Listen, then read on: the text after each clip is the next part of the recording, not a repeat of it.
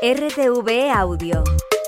Descarga la nueva app y disfruta de los programas de RNE y nuestros podcasts originales.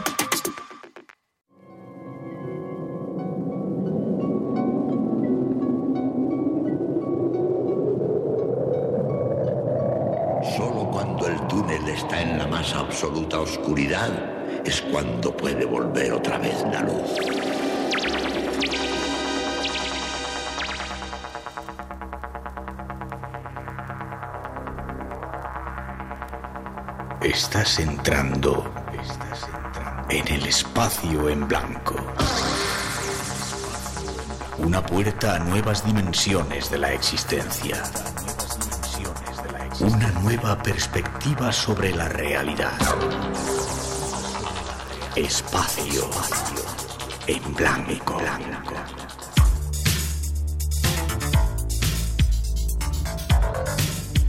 Una producción escrita y dirigida por Miguel Blanco.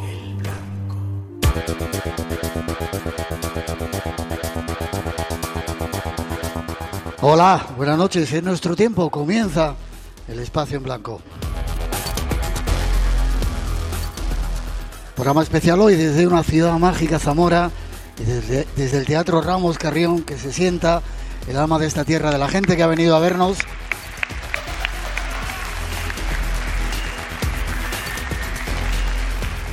Gracias a todos por estar aquí y los saludos y la bienvenida de todo el equipo que esta noche se encarga de realizar el programa.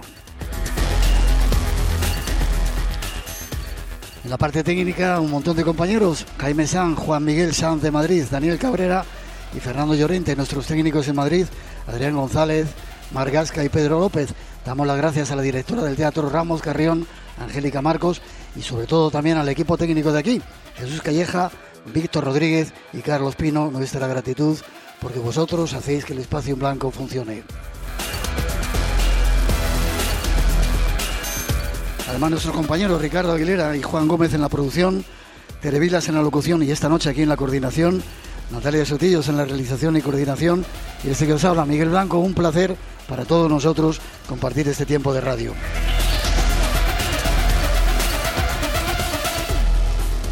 Y al comienzo hemos de dar las gracias, perdón, dar las gracias a Miguel de Lucas, que frío hace en Zamora, Miguel, de vez en cuando. Que va, hombre, Entra ya. por ahí una, una corriente que a mí me está...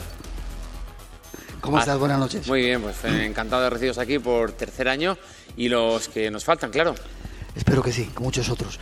Te damos las gracias porque has querido organizar aquí este evento, Ahora Ilusión, en Zamora. Bueno, yo creo que es la ciudad donde viven mis hijos, donde vive mi mujer, donde yo vengo, vivo también, aunque estoy, como siempre estoy viajando, pero, pero vengo y yo creo que es una ciudad muy, muy especial y que, y que, bueno, siempre salimos en las noticias por, por cosas tristes, ¿no? Por cosas, no sé, la, la Castilla profunda, no sé, y entonces yo quiero rebelarme un poco contra eso y generar algo que, que sea ilusionante pa- para los demás, ¿no? Y por eso estáis aquí vosotros. Además es una ciudad muy bonita, súper desconocida, y has traído a un montón de gente, almas muy guapas, muy bonitas, Sí. A esta ciudad que han llenado de luz este asunto. Yo te lo agradezco, tres años ya, y vas a continuar. Te doy las gracias. ¿No quieres estar mucho rato? Nada, nada, yo nada. Forma de contacto contigo porque quieren saber más de ti. Bueno, ahorailusión.com y migueldelucas.com y ahora ya de verdad con la gente que importa. Os pido una- un aplauso grande para él. Gracias, gracias, gracias.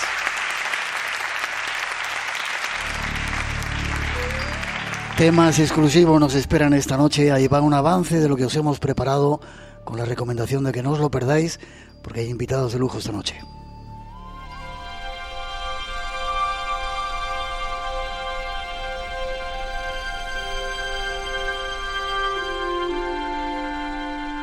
Programa especial hoy desde el Teatro Ramos Carrión en Zamora. Y son muchos los invitados y las voces que van a intervenir en él. Queremos recorrer los caminos de la ilusión para una vez más buscar respuestas a esos misterios que nos acompañan. Mariam Rojas Estapé nos da algunas claves. Yo creo que hoy en día la motivación, del, el gran reto del siglo XXI es conseguir que los jóvenes encuentren una verdadera motivación en la vida. Que cada vez cuesta más. Parece que el mal humor se ha convertido en una profesión, parece que cada vez cuesta más ilusionarse, sonreír y que todo nos preocupa, todo es un drama, nada nos ilusiona. Y tenemos que conseguir recuperar eso. Esa motivación consiste que a pesar de que nuestra labor sea pequeña o grande, porque no hay nada pequeño si en el fondo pertenecemos a algo grande y trascendente. Y cuando pensamos que esto es así nos ilusionamos y hay cambios que surgen en nuestro cerebro. La ilusión como una fuerza que nos permite el cambio.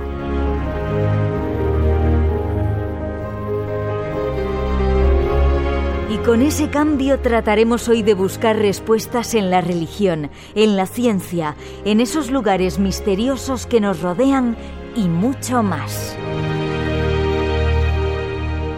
Una edición del programa está ya lista y solo deseamos que la disfrutes.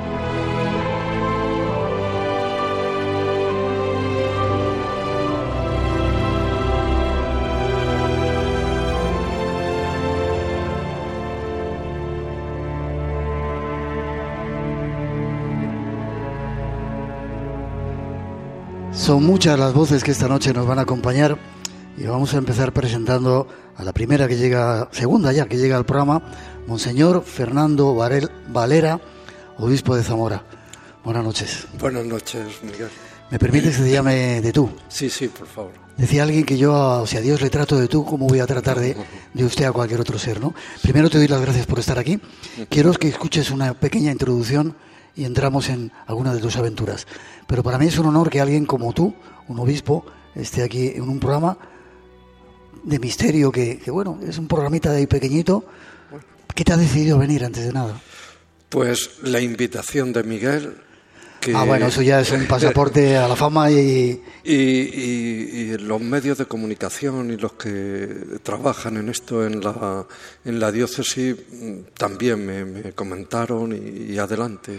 Teníamos, teníamos ahí entre tu gente, yo creo, un, un fan del programa, o sea que os ha ayudado sí, mucho. sí. Vale, déjame que escuchemos. Si te pido, como a todos los, a todos los invitados, que sean muy, muy sintético, porque tenemos un montón de cosas que quiero que nos contéis. Tras esa introducción, comenzamos.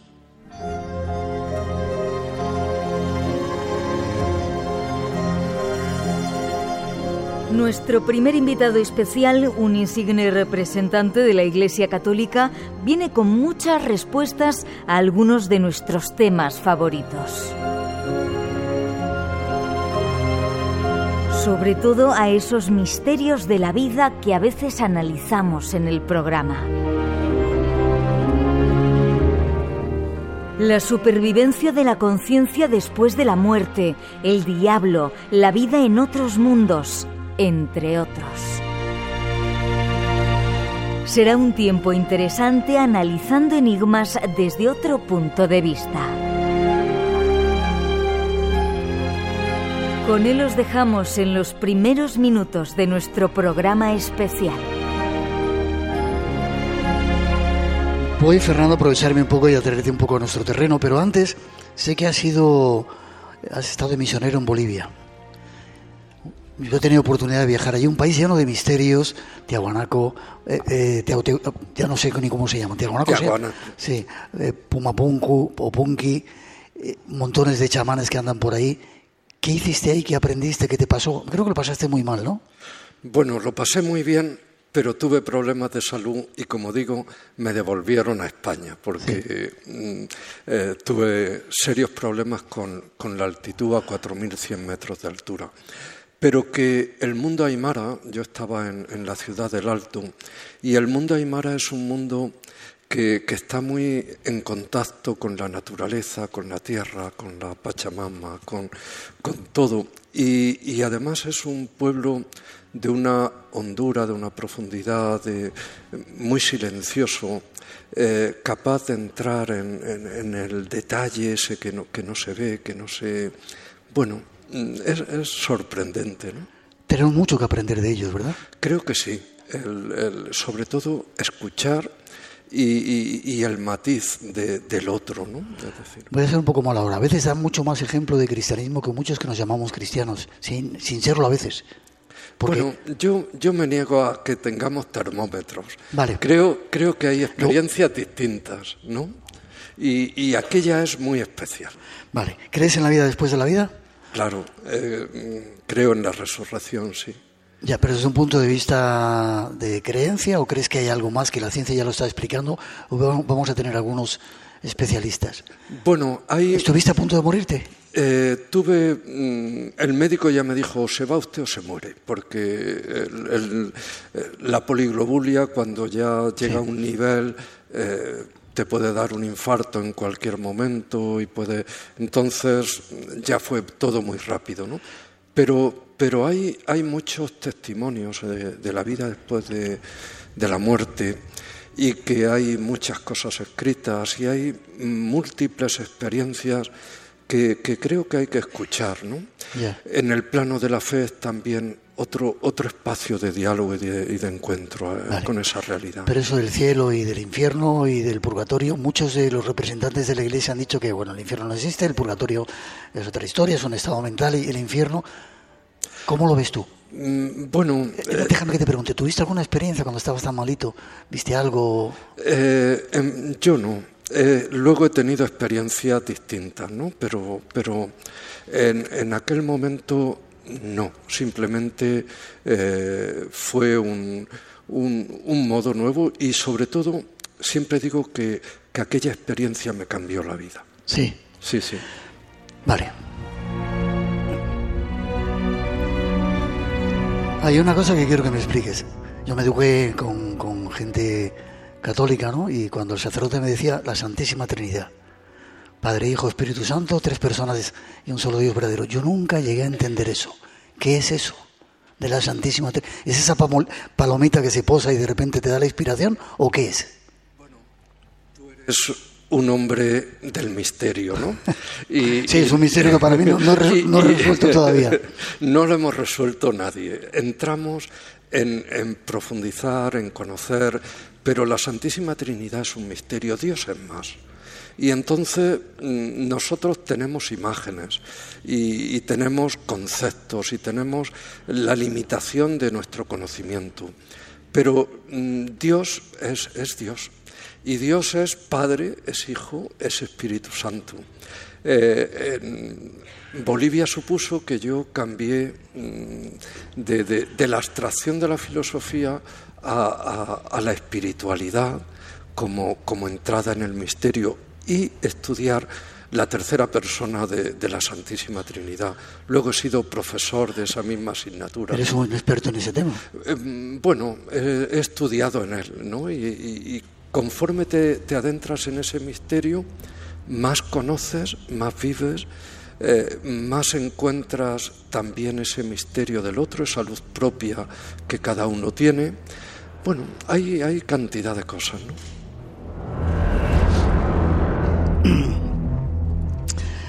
Eh, te, haría tantas preguntas. Bueno, no voy a ser malo, luego intentaré. Eh, el diablo. La Iglesia está preocupada últimamente por el aumento de la actividad del, diablo, del demonio, ¿no? O sea, hay muchos más exorcistas.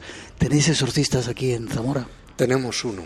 Eh, nosotros somos una diócesis pequeña y, tenemos lo que necesitamos. ¿no? Si, si hace falta alguno más, lo tendremos, pero en principio no, no tenemos más que uno. ¿Y está trabajando mucho? Eh, poquito, gracias a Dios. Gracias a Dios. vale. Eh, ¿Cómo defendernos de, ese, diablo desde tu punto de vista? Pues, Porque dicen que entra un poco con temas que nosotros tocamos, si haces espiritismo, si, uf, ahí ya eh, si haces una ouija te puede entrar el diablo. Si Aldo, pobrecito Linares, que va a venir al programa que está lleno de espíritus, tendría que tener el diablo en casa todos los días. Sí, yo creo ¿Cómo defendernos? La primera defensa es, eh, el bien, es ser, eh, entrar en el ámbito de la bondad, del bien, de, de, de descubrir lo que es el amor como el proyecto de vida, ¿no? Creo que, hay una, tentación de jugar en, los extremos, ¿no? Y, a veces tú hablabas eh, de la realidad del mal, de la guerra, de la violencia, de, y todo eso es demoníaco. Es decir, el demonio toma las riendas cuando toma las riendas de, la vida y que el hombre no responda a su naturaleza, que es un ser creado por Dios, y Dios es amor y, el bien es la naturaleza propia del hombre. ¿El hombre es bueno por naturaleza entonces? Sí, porque Dios nos ha creado a su imagen y semejanza. Y, cada vez que, que, tú entras en el misterio de otro, hasta el malo, entre comillas, en una cárcel, un criminal, que tú entras sin defensas, descubres que hay, hay, hay espacios que, que que, son de otro modo, ¿no? Y que ese fue un niño que lo quiso su madre, que, lo arropó su padre, que, no sé, hay, hay, cada persona es algo mucho más de lo que vemos y de lo que es, ¿no?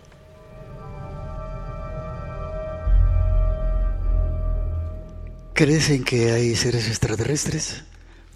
Mm, bueno, el universo es muy grande, entonces eh, que haya posibilidad de otros, de otros planetas que, que, puedan tener vida y vida inteligente y, más, y, mucho más inteligente que la nuestra, pues yo creo que es posible. ¿no?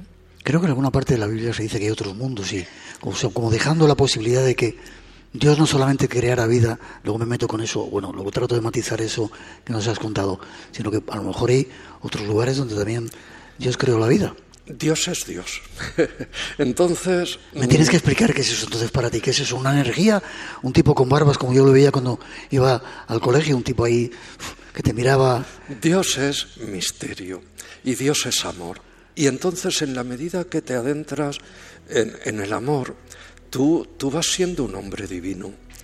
Y, vas mm, descubriendo también esa dimensión trascendente de, de tu propia vida, de la propia vida de los demás, pero además vas descubriendo que Dios es Dios y Dios es amor, ¿no?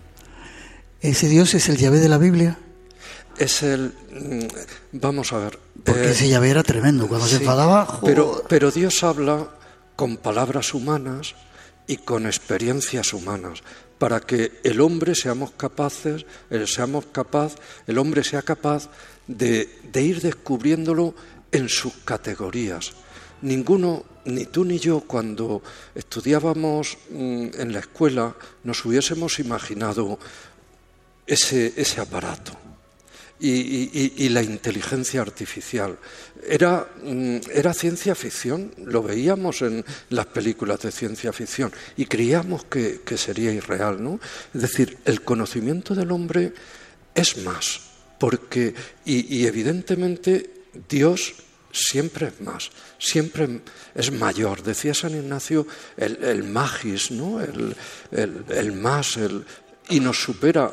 Y, cuando perdemos la capacidad de la hondura, de la profundidad, del misterio, perdemos una, una dimensión importante del ser humano.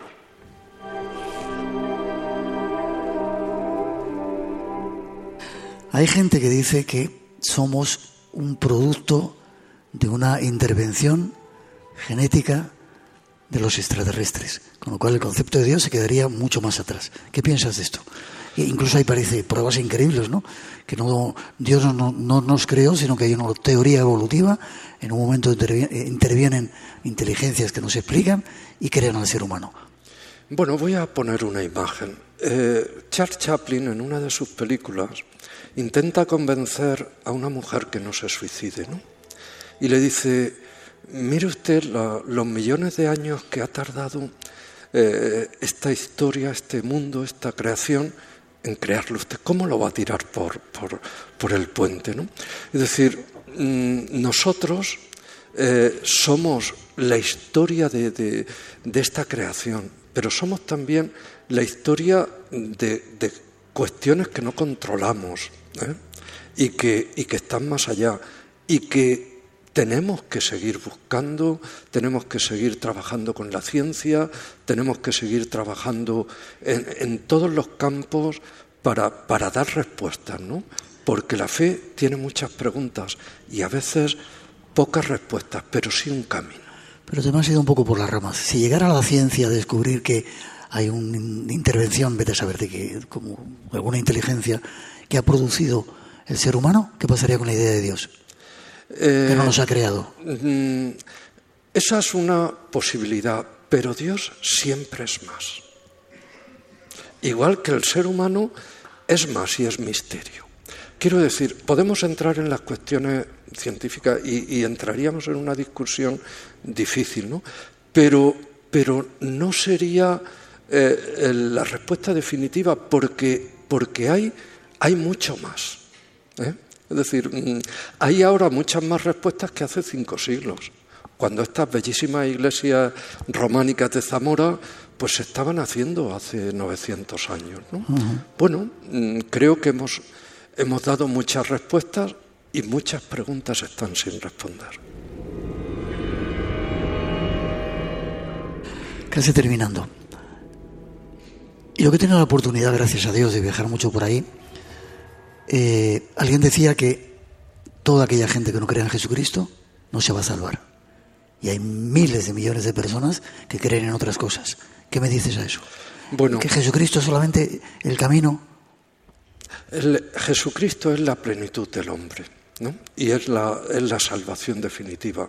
Pero en todas las religiones hay semina verbi, semilla del verbo, y, y, todo va en ese crecimiento. Es decir, la voluntad de Dios es la salvación de, todos los hombres.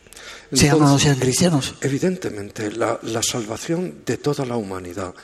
Pero la plenitud de esa salvación es Jesucristo.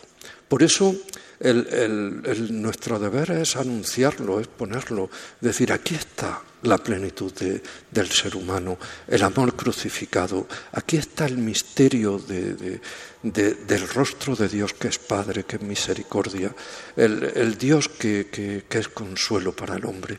Bueno, ahí estamos.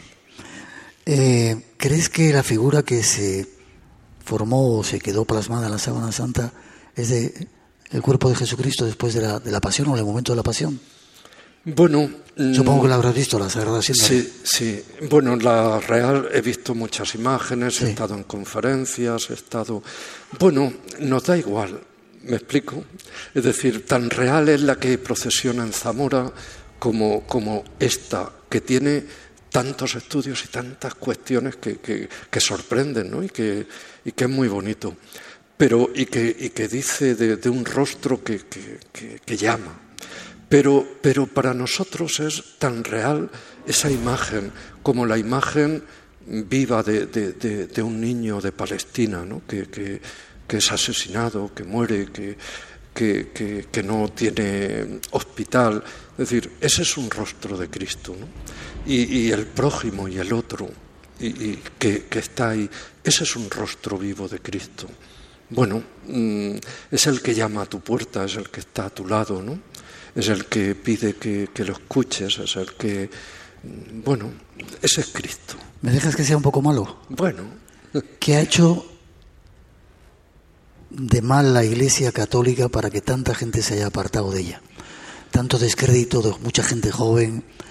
No hablo de escándalos ni quiero meterme en ese caso, ¿no? ¿En qué se ha equivocado quizá la Iglesia? Es que no se ha adaptado a los momentos. Porque yo antes iba a la Iglesia, estaba llena. Ahora, para encontrar unos cuantos, los que, los que van o los que vamos, Sí.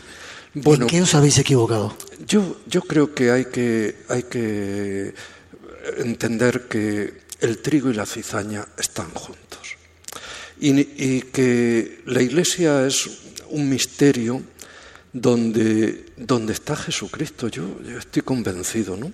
Hay tanto bien, hay tanta experiencia que, que, construye, que da vida, que, que se entrega a los demás. Hay abres cualquier ventana y la iglesia está en los márgenes de la historia. La iglesia a la par se ha equivocado en muchas cosas. Y, la iglesia está llamada, yo lo pido y lo pido para mi diócesis, en un camino de transparencia, en un camino de, de lo que nos pide el Papa, de cercanía, de cordialidad, pero también de búsqueda del bien y de, de como nos decía el Evangelio de, que se ha, leído hoy en la misa, ¿no? Convertíos, es, sígueme y, sígueme y conviértete. Y la conversión al primero que se la dice el Señor y que se la cuestiona es a mí como obispo de, como cabeza de esta iglesia que peregrina en Zamora, ¿no? Y que vamos con nuestras fragilidades, con nuestras pobrezas. Mm, yo no soy Superman, yo soy Fernando que intenta responder a la voluntad de Dios y que se equivoca y que tengo que pedir perdón muchas veces.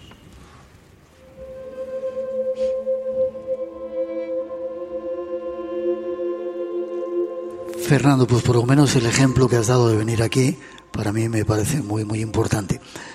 Un consejo que podrías dar en este mundo tan complicado que estamos para un montón de gente que te escucha en muchas partes desde el espacio en blanco.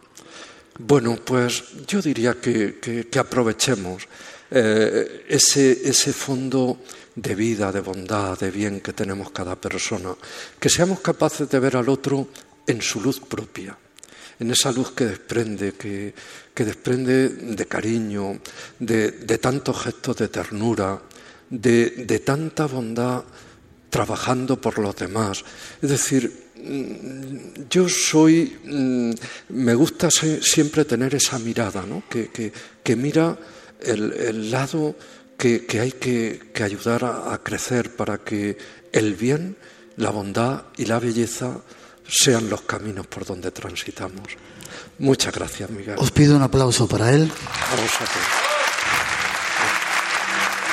Y me gustaría, ayer estuvo aquí el Padre Ángel, ¿no? Qué bonito que haya gente como él y como tú con esas ideas en la iglesia. Gracias, gracias, gracias. Antes de que te vayas, quiero darte un abrazo, ¿vale? Muchas gracias, Miguel. Gracias. Seguimos en un momentito aquí en el espacio en blanco.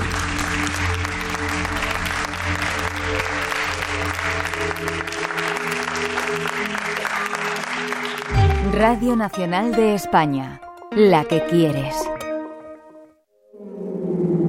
Misión a Marte. Buenos días, les informa. Un podcast no es un programa de radio. Anda. Un podcast suena en tu cabeza. ¿Qué no salimos a buscarlo? A través de tus auriculares. ¿Todavía te da miedo la oscuridad? Un podcast cuenta una historia. Queremos que hagáis públicos vuestros sentimientos. Haz un podcast con tu clase. Y preséntalo a la cuarta edición del concurso de podcast escolar. Teclea bases del cuarto concurso de podcast escolar y consúltalas. ¡Qué guay! Verás que en esta edición, si eres universitario, también puedes participar. RTVE Audio. Haz un podcast. Y recuerda, jardines en el bolsillo. Los domingos a las 4 de la madrugada. RTVE. La que quieres. ¿Qué hay al otro lado? al otro lado? ¿Te atreves a imaginarlo? Solo quien sale a buscar encuentra, encuentra, Espacio en blanco. Siempre tu lado del misterio.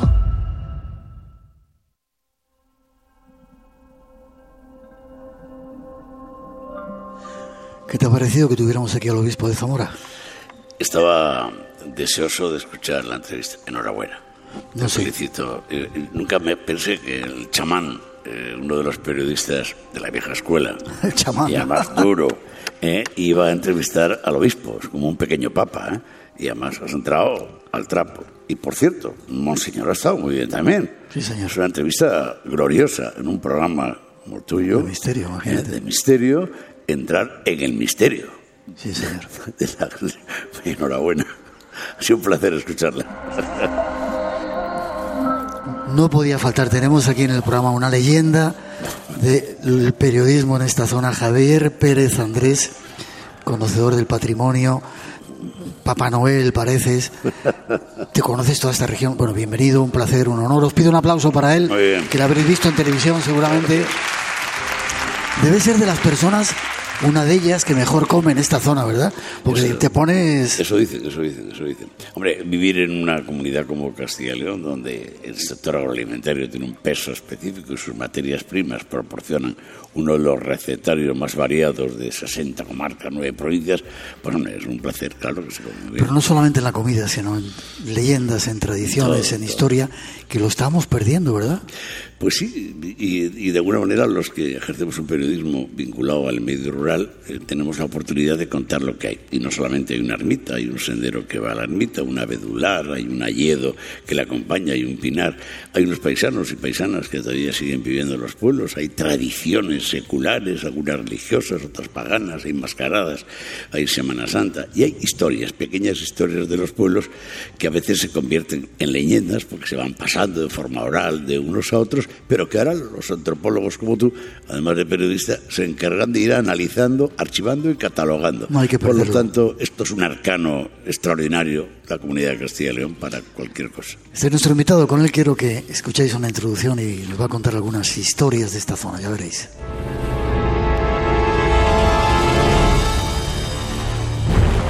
Mucho se ha hablado sobre una de las reliquias más buscadas por la humanidad. De hecho, se han realizado hasta películas sobre ello. Estamos a punto de poner fin a una gran búsqueda, el Santo Grial, Doctor John. No soy historiador, no tengo ni idea. El último de los tres hermanos que juraron hallar el Santo Grial y guardarlo. Eso ocurrió hace 700 años. Esa es la copa de un carpintero.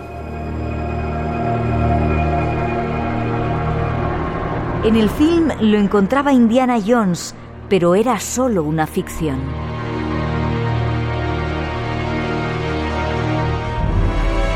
Algunas investigaciones más recientes hablan de que podía estar en tierras que hoy visitamos, concretamente en la Catedral de León. De eso y de otros extraños enigmas vamos a hablar con nuestro siguiente invitado esta leyenda del periodismo Javier Pérez Andrés. No se lo llevó Indira Jones, no lo encontró.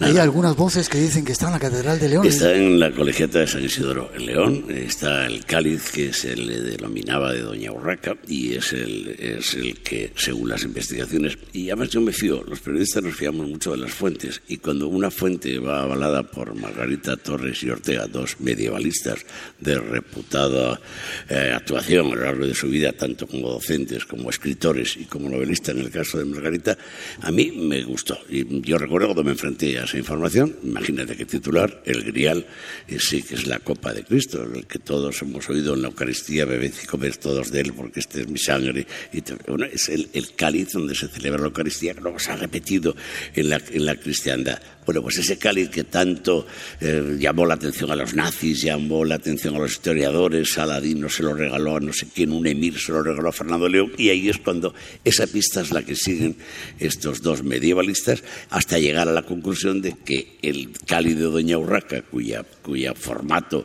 se ajustaba a las descripciones que daba la historia, estaban ahí. Mira, sobre esto, eh, querido compañero y maestro, hay de todo. Pero mm, yo no sé si están los huesos de Santiago o no, pero no desmontaría el camino de Santiago ni toda la cultura jacobea por averiguarlo.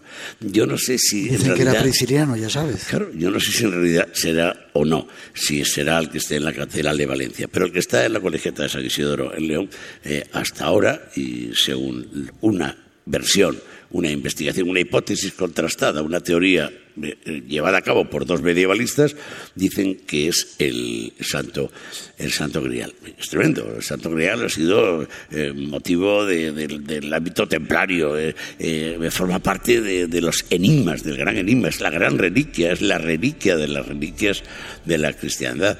Y, yo sé, yo, hay libros escritos sobre eso y además ellos cuentan cómo fue todo el trabajo de investigación, tanto Ortega como Margarita Torres.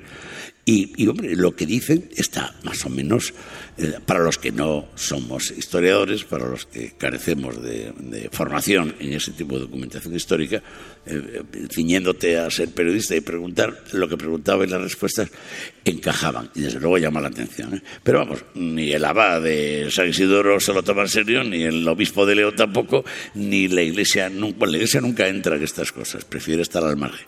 Pero a mí me gustaría, me lo creo, y me gusta decir a la gente, si vas a León, ve a ver la catedral, que es impresionante, y cerquita, donde está el Panteón de los Reyes, en la colegiata de San Isidoro, acércate a una de las salas porque ahí verás la reliquia de las reliquias. Fíjate que yo estaba en León muchas veces y lo vi cuando era muy... quiero volver. y me gusta ir de siempre me apunto de todas las historias. Ir de la mano contigo sería increíble.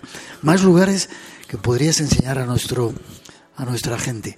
El rayo de luz equinoccial. Lo tocamos el año pasado, pero a mí me parece apasionante. recuerdo, me, sigue pareciendo, me sigue pareciendo Ese milagro de la luz y que la gente que construyera o sea, eso supiera cómo funcionaba. Impresionante cómo es posible que el día 21 de marzo y el 21 de septiembre, coincidiendo con la despedida de la primavera, la llegada del invierno y la despedida del invierno, eh, eh, esos dos, 21 de septiembre y 21 de marzo, en una iglesia románica del camino mozárabe, una rama jacobea en la provincia de Zamora, en Santa Marta de Tera, a las 10 de la mañana en punto, todos los 21 de marzo y 21 de septiembre, un rayo de luz entra por un óculo e ilumina un capitel, en este caso el de Santa Marta, que está una especie de, de almendra, y lo ilumina a la hora exacta, todos los años, a la misma hora desde que los canteros medievales dejaron ahí su huella.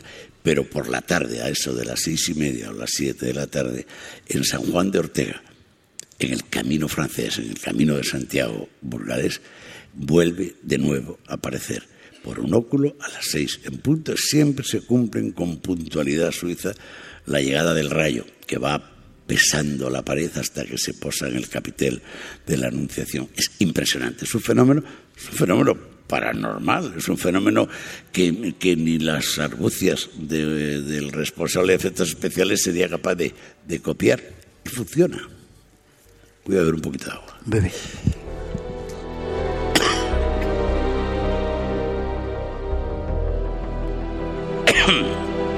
Y lo más, perdón, y lo más curioso de Vaya todo pedazo de voz que tienes, colega. Joder. Y lo más curioso de todo esto es que eh, yo estoy convencido, y no yo, que a mí acabo soy un periodista de campo, pero eh, cuando entrevistamos a la gente que sabe de estas cosas, dice que hay muchos mm, complejos monacales, hay muchos monasterios que pudieran esconder también ese detalle. Y además tenemos ejemplos en el mundo donde el solsticio o el equinoccio, ese rayo equinocial, aparece justo en esas fechas en determinados lugares generando un, una- un efecto de luz. Pero lo del rayo equinocial, San Juan de Ortega, 15 kilómetros de, de Burgos, el 21 de septiembre y el 21 de marzo. Ojo, que está muy, muy, Muy próximo cerquita, el ¿sí? 21 de marzo. Y en Santa Marta de Tera, en los valles de Benavente, cerca de Benavente, en el camino mozárabe, también una arteria jacobea muy importante, eh, eh, por la mañana y el otro por la tarde. Si eres un valiente, puedes hacer los dos. En esta región es muy grande, pero con dos horas por el medio puedes hacerlo. Es un fenómeno curiosísimo, pero y además no es de masas, sigue siendo algo casi anecdótico. Los periódicos locales lo tocan, pero estoy seguro que en más sitios, en más lugares, en más iglesias, porque cuando San Juan de Ortega era famoso y estaba el cura marroquí, los del camino saben de quién hablo, el padre José María que ya murió, el, don Joaquín, que era el cura de Santa Marta, fue a ver el rayo equinoccial a San Juan de Ortega y dijo, Conean, si yo tengo un, también yo tengo sí, una iglesia románica y además hay un capitel y, y ¿qué hizo? Llegó, apagó todas las, apagó todo, tapó las ventanas y comprobó que esos días el rayo entraba. Y desde entonces disfrutamos de él. Tiene que haber mucho rayo equinocial por ahí, mucho iluminado sin ver. Qué bonito eso que dices. Seguro que muchísimos en esta región, en toda España.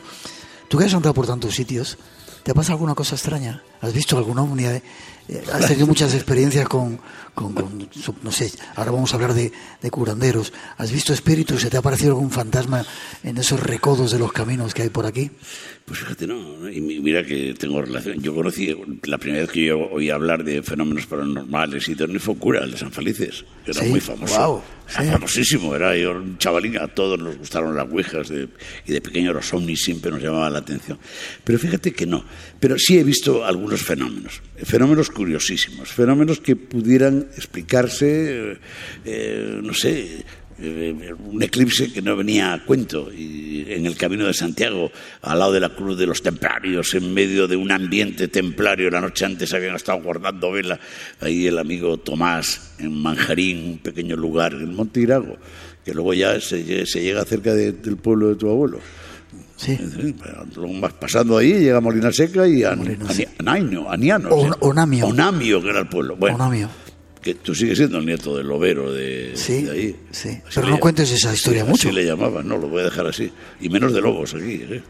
Ah, bueno, sí, vale. Bueno. Si quieres ya contarlo ya que se ha empezado. Bueno, ya, sí. bueno, pues esto es una historia que, que, Miguel, que, que me contó en una ocasión que su, su abuelo eh, eh, era de la- del torno del Camino de Santiago en Molina Seca, bajando el Monte Irago, y que su abuelo iba por la mañana al pueblo y le venían los lobos y le acompañaban y no le hacían nada. Y aquello me resultó...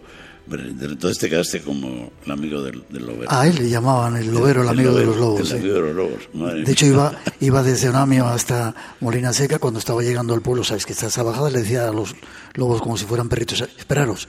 Estaba todo el día allí, regresaba por la tarde y estaban esperándole como una manadita de. Iban con él de nuevo. Y toda la gente en el pueblo decían: Un día te van a comer. No pasó, afortunadamente. Eh, más cosas que te han pasado. Yo En no el sé- camino, sí, bueno, muchas. Eh, en el camino de Santiago fundamentalmente. Porque sí es verdad eso que hablan del camino iniciático y que, y que tiene algo, que hay movimientos telúricos y que hay sensaciones. Y sí que he comprobado en alguna ocasión en el camino de Santiago sensaciones raras. No sé, no sé, me acuerdo de Jato en el Ave Fénix de- en Villafranca. eh, Jato ponía las manos y, y curaba.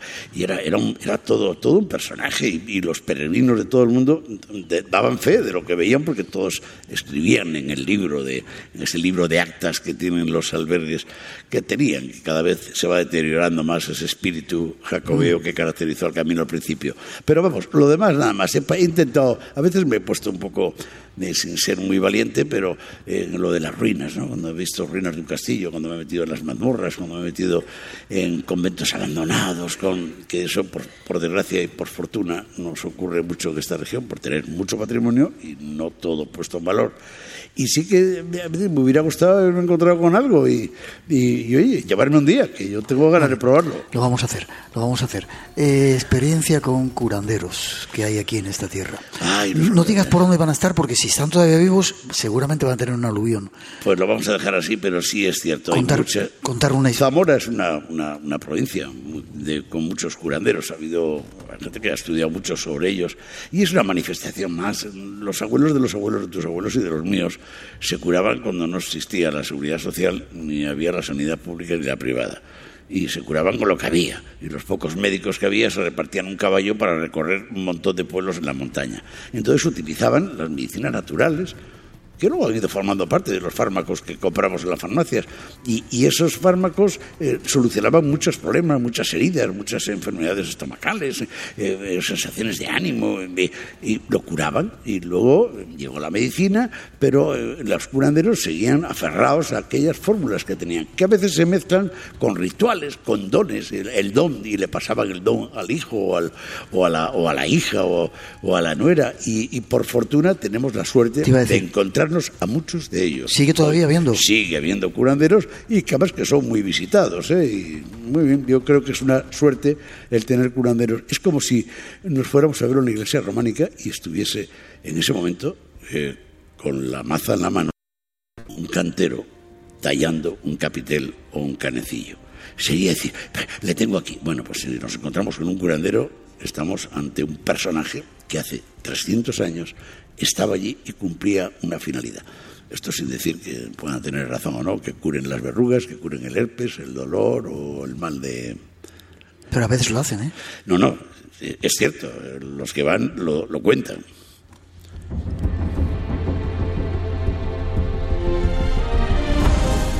Nos queda poco tiempo porque tenemos muchos invitados y no sé si quieres hablar de un pueblo donde todavía habitan los brujos. Porque me ha pasado un guion a Sí, alguno de tus... te, te voy a, te voy a decir, ha sido Nano Garaona, uno de los... Sí, Nano. Eh, pero eh, pero eh, es, es un tema que vamos a dejar dentro de poco y que me, me- me ha dicho, oye, pues se lo he contado.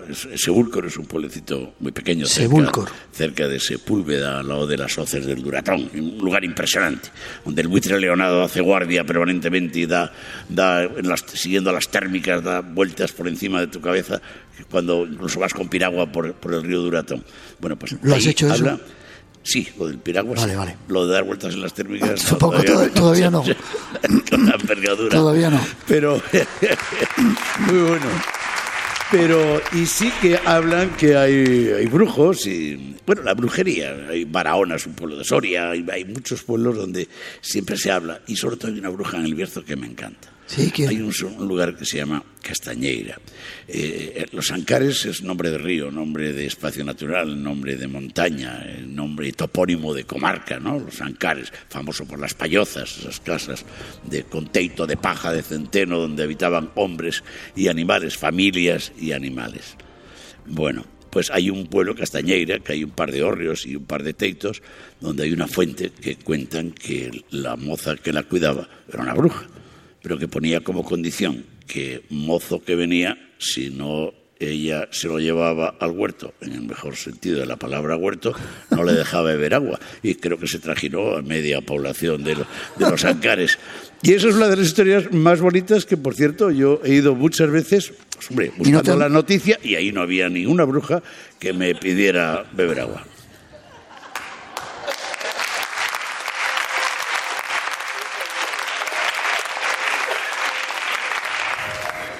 Aprovechando que estás aquí, a punto de despedirte, dos lugares o tres lugares que recomiendes. Nos van a escuchar un montón de sitios. Vale, vale. Que tú digas que hay que conocer. No, no tanto por la comida, bueno, también por la comida, evidentemente, pero eso está asegurado aquí en Castilla León. Mira, voy a intentar ser muy rápido y, y, aclarar ante todo que la comunidad de Castilla y León es un arcano cultural, geográfico, antropológico, arqueológico, histórico. Tenemos la suerte de haber hecho una comunidad tan grande que tiene nueve lindes, es decir, con, estamos en contacto con nueve comunidades. Hablamos en Medio Verato, en Extremadura, hablamos en, eh, iba a decir merleño, bueno, nosotros, pero hablamos maño en Soria, hablamos que cántabro en, en Santander, en Treviño Vasco, en, en León asturiano, en, en, el Bierzo gallego, en Salamanca, en Zamora portugués. Imagínate qué arcano más extraordinario, más impresionante de una región como Castilla una de las más grandes de Europa.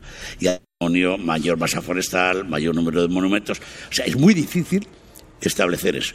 Pero ya que estamos en Zamora, me voy a centrar en dos cosas. Una, la tierra de Sayago. Sayago es un museo a la intemperie, la tierra de Viriato que por cierto, le hacemos poco caso, los sayagueses y los zamoranos y en esta región, un tipo que se enfrentó a Roma. Luego le traicionaron, como todos los valientes, ¿no? Pero, yeah. y ahí está, eh, Sayago, Sayago donde están los cortinos y las cortinas, la arquitectura murada más bella del mundo, compuesta por la, la piedra incona, y, y ves toda la geografía, todas las lindes, los cortinos y las cortinas, impresionante. Sayago, un lugar en la provincia de Zamora. Y luego, dime, qué bien que lo cuentes, y luego dime una provincia, dime una provincia eh, vamos, la que quieras. Vamos al Bierzo, yo me tiro un poco para la tierra. Bierzo. León, Bierzo. Bueno, pues nada, el Bierzo hay que buscar el silencio, que es muy recogido, como dirían un poquito más abajo, ¿no? Por el silencio, ese río silencio, el valle que no está silencio. en silencio. Y es un valle, y además está la cueva de San Genadio, y uno de los magníficos ejemplos, entre los siete que tiene Castilla y León, que es eh, Santiago Peñalba, donde el mozárabe, la herradura, ahí rompen todos. Pues también os lo recomiendo. Y donde dicen que estuvo el Santo Grial. Exactamente, ahí todo hay un juego, hay un juego con los, con los templarios. Te, te tengo presentado un día un templario. Sí. Sí, sí, todavía está haciendo. Hace poco he recibido, me han notificado por WhatsApp que ahí está, con la cruz del temple en Manjarín, manteniendo el tipo y haciendo guardia a los luceros. Pues lo quiero conocer. Muy bien. Ha sido un placer que hayas estado en el programa. Forma de contacto contigo para conocer más de este señor que es una leyenda del mundo del periodismo. Televisión Castilla León, el programa El Arcón. Y en Es Radio Castilla León, El Picaporte. Y en el periódico El Mundo, donde escribo las columnas. Y en los tres medios me dejan decir lo que quiero y actúo con toda libertad. Soy un periodista privilegiado. ¿Cómo hace Cuento la- lo cómo que hace- me gusta y me dejan contarlo como yo quiero. ¿Cómo hace la leyenda? Os pido un aplauso para él. ¿Me dejas que le dé un abrazo? Venga.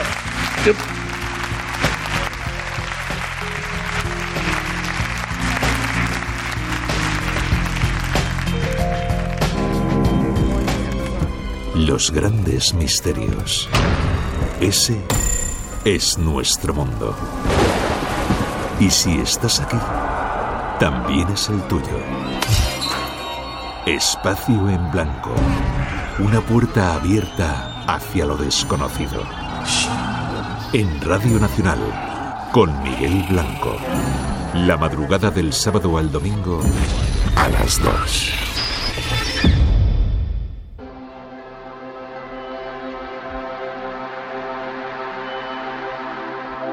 Más invitados que llegan a nuestra mesa.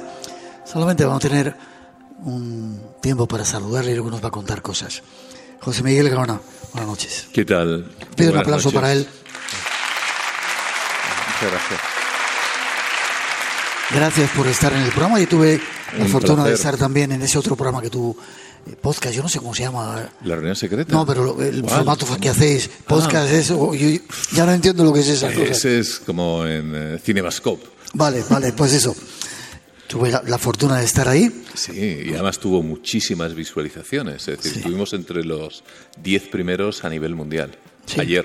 Es decir, eh, vamos, que si no te conoce todavía, alguno por ahí perdidito ya te ha acabado de conocer. Bueno, eh, sé que puedes hablar de casi cualquier cosa, pero eh, vamos a esperar a la segunda parte del programa para que me cuentes casi lo que has estado diciendo aquí, preguntando a Aldo Linares, que va a ser uno de los invitados que vamos a tener. Pero, ¿te ha ocurrido a ti algo misterioso que te haya...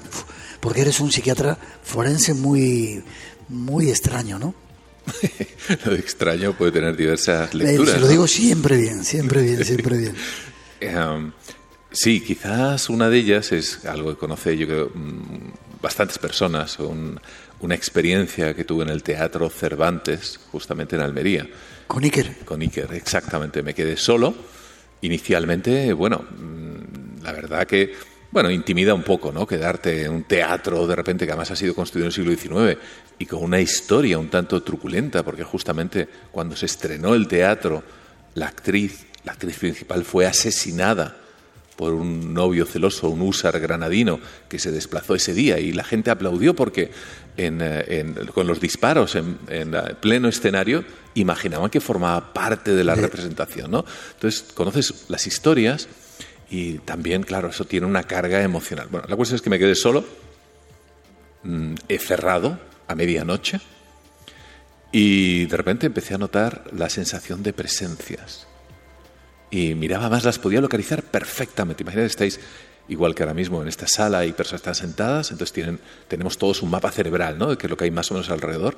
Podía perfectamente identificar casi con un dedo que estaban detrás mío, a la izquierda, dos filas más allá.